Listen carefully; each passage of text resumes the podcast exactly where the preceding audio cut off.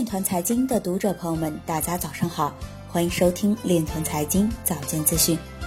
今天是二零一九年四月二日，星期二，农历亥年二月二十七。首先，让我们聚焦今日财经。日本社交巨头 LINE 业务重点转至金融科技，计划三年内盈利。韩国将基于区块链的股票借贷交易等服务纳入金融改革服务优先审核对象。贵阳将推进以区块链技术搭建诚信农民体系试点建设。中国信通院刊文称，应加强对区块链问题的预言，提早对政策等问题进行研究。威神愚人节发 Twitter 动态，疑似讽刺波场的宣传语。一开发人员成功通过闪电网络在 ATM 上完成比特币交易。汇丰完成其在中国首笔区块链跨境信用证业务。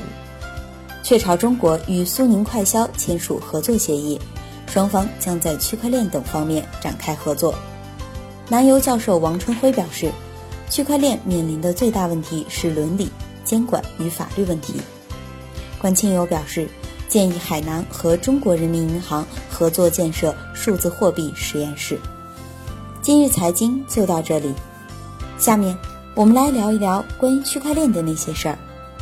据雅虎财经消息，港交所行政总裁李小加表示，为提升港交所科技技术，港交所早前已经投资一家深圳初创技术公司，未来或会再做收购。